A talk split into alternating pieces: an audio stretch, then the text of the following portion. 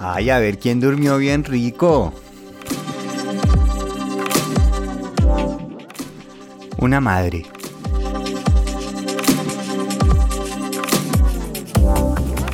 Buenos días, ¿cómo durmieron? ¿Descansaron rico? ¿Ya están acomodados? ¿Ya de pronto tienen algo para tomar? Y tomarnos un ratico, un momento. En Colombia, no sé si en otros países, si alguien quiere decirme me lo dejan en el comentario, porfa en los comentarios, pero uno en Colombia dice, esa persona sí es una madre. Y la usamos para referirnos a alguien muy buena persona. Una persona generosa, de buen corazón. Y me encanta decirlo, es que es una madre. y justamente ayer en Colombia y por lo menos acá en Alemania también era el Día de la Madre. Yo he tenido la suerte de tener muy buenos ejemplos de madres, desde mi mamá, mis abuelas, mi esposa Juli, mis hermanas, mi tía, mi suegra, mi cuñada, mejor dicho, muy afortunado de los ejemplos que he podido ver y aprender. Y pensando bien cómo quiero enfocar este episodio de hoy, creo que me iría por el lado de aprender. Y les voy a decir, se ha vuelto un poquito complicado el hablar y exponer ideas porque en el momento que generalizamos o decimos una idea podemos sentir que estamos siendo eh, parciales alguna idea. Por ejemplo, si yo digo diferencias entre hombres y mujeres o el rol de papá y de mamá. Y para no entrar en, en esos temas, porque justamente, y eso es precisamente la idea que quiero exponer, y por eso escojo la palabra aprender porque siento que de madres y las mujeres alrededor de mi vida he aprendido mucho. Y si quieren, como siguiendo el, concepto del viernes pasado, donde hablaba de la importancia de nuestras diferencias, de encontrar esos puntos de qué queremos lograr, porque al ser diferentes es lo que hace una diferencia. Si no existe una diferencia, yo no puedo ser yo, o si no sería igual que todo el mundo. Y por eso si quieren, en vez de hablar como hombre y mujer, yo lo hablaría como identidad femenina y masculina. Yo he tenido la suerte que en los últimos dos años he tenido una experiencia increíble, eh, profunda, de mucho aprendizaje de los roles que tenemos en la familia. Yo venía acostumbrado desde que me casé y llevamos 18 años con mi esposa Juli, 16 años yo era la persona principalmente encargado de proveer, de crear la empresa, de hacer, digamos, las ideas principales. Juli siempre me ha acompañado y me ha apoyado, no solo, digamos, en, emocionalmente, sino trabaja conmigo, pero sí, la responsabilidad y el éxito final de esas empresas recaía más en mi parte. Y por eso teníamos un rol más masculino y femenino en que mi responsabilidad era la vida corporativa y en Juli la vida del hogar, de estar más pendiente de eso, aunque obviamente nos apoyábamos, pero sí, había una diferencia grande.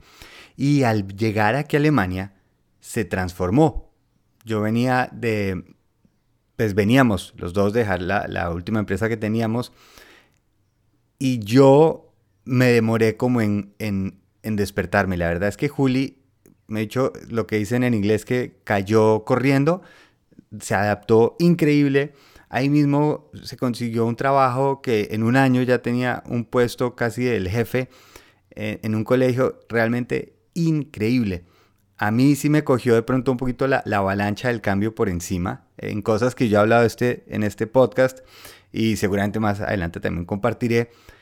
Pero fue la experiencia increíble que se cambiaron bastante esos roles, casi invertidos completamente, donde Juli estaba más encargada de la parte de esa responsabilidad financiera y yo de la parte del hogar. Aunque yo seguía haciendo algún trabajo, claramente Juliana ahora tiene la mayor parte de la responsabilidad.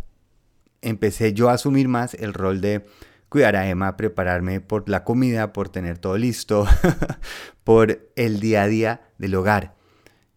Y por eso es que quiero hablar hoy de la importancia de aprender a ser una madre. Y volviendo a la idea de los roles masculinos, creo que con lo que más luché ese primer año o año y medio fue contra el ego.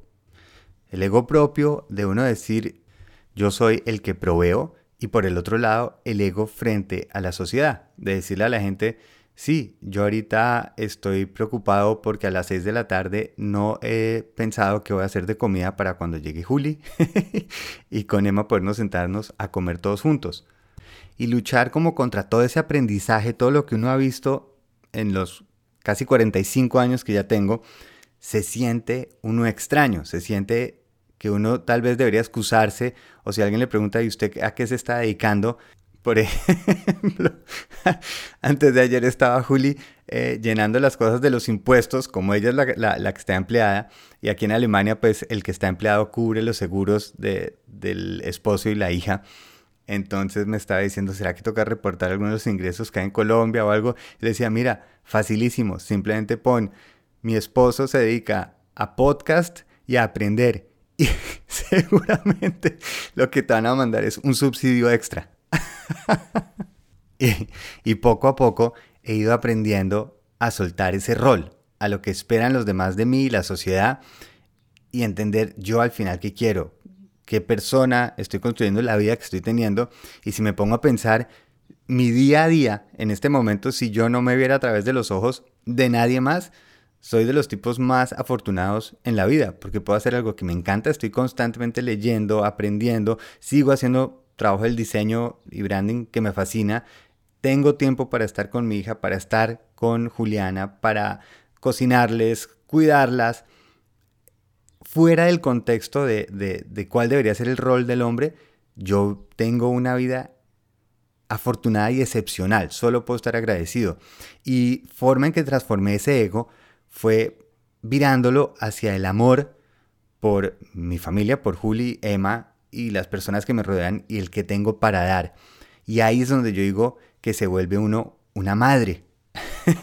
no pretendiendo yo decir que soy una excelente persona, ni mucho menos, pero sí entiendo la diferencia cuando ese amor tiene un beneficiario diferente. A diferencia del ego, que no es mi amigo, sino a las personas que queremos. Y eso yo creo que en la identidad femenina está mucho más marcada. Yo sí sería fan de poder ver qué ciudades diseñaría una identidad femenina. Y volviendo al tema del viernes, si soltáramos un poco esos roles que creemos que nos tocan y más bien admiramos el de la identidad contraria. Cuando me siento a ver las formas en que piensa por ejemplo, a veces Juli o Emma. Por ejemplo, les voy a dar este ejemplo. Hace un año nos estaba visitando acá mi cuñado con sus hijos Juan María e Ignacio y su esposa Paula, que es otra madre excepcional. Y estábamos jugando, no me acuerdo, era como un juego de cartas o algo así. Y mi cuñado Hernán no le ha ido muy bien en, las manos anteriores. Y de pronto vemos que juega algo y gana por la carta última que mandó Paula y de pronto reviso bien, le digo, Pau, pero pudiste haber puesto la otra y, y hubieras em, ganado. Y me dice, ay, no, qué bola, sí, qué bola. pero me quedó sonando y después fui le pregunté, ¿fue en serio accidente o fue por... Me no, no, no, era pobre Hernancito. y ni siquiera quería ganársela, era simplemente las ganas de ayudar. Y si me pongo en identidad masculina, digo, yo de hombre gano. voto la carta, le doy un besito a Juli si le gane, le digo suerte para la próxima. No sé, son percepciones distintas y creo que hay para aprender. En este momento estoy hablando de los beneficios de las identidades de madre, de femenina. Otro día hablaré de la parte masculina, pero hoy sí quiero hacer esa, em, ese agradecimiento, ese aprendizaje que son constantemente esas madres. Y la invitación es ¿Qué pasa si nos volvemos unas madres? Con ganas, sin preocuparnos por esa etiqueta, sino simplemente decir, yo he visto madres y mujeres increíbles y quiero compartir eso que he aprendido. Quiero poderlo vivir, quiero poderlo transmitir.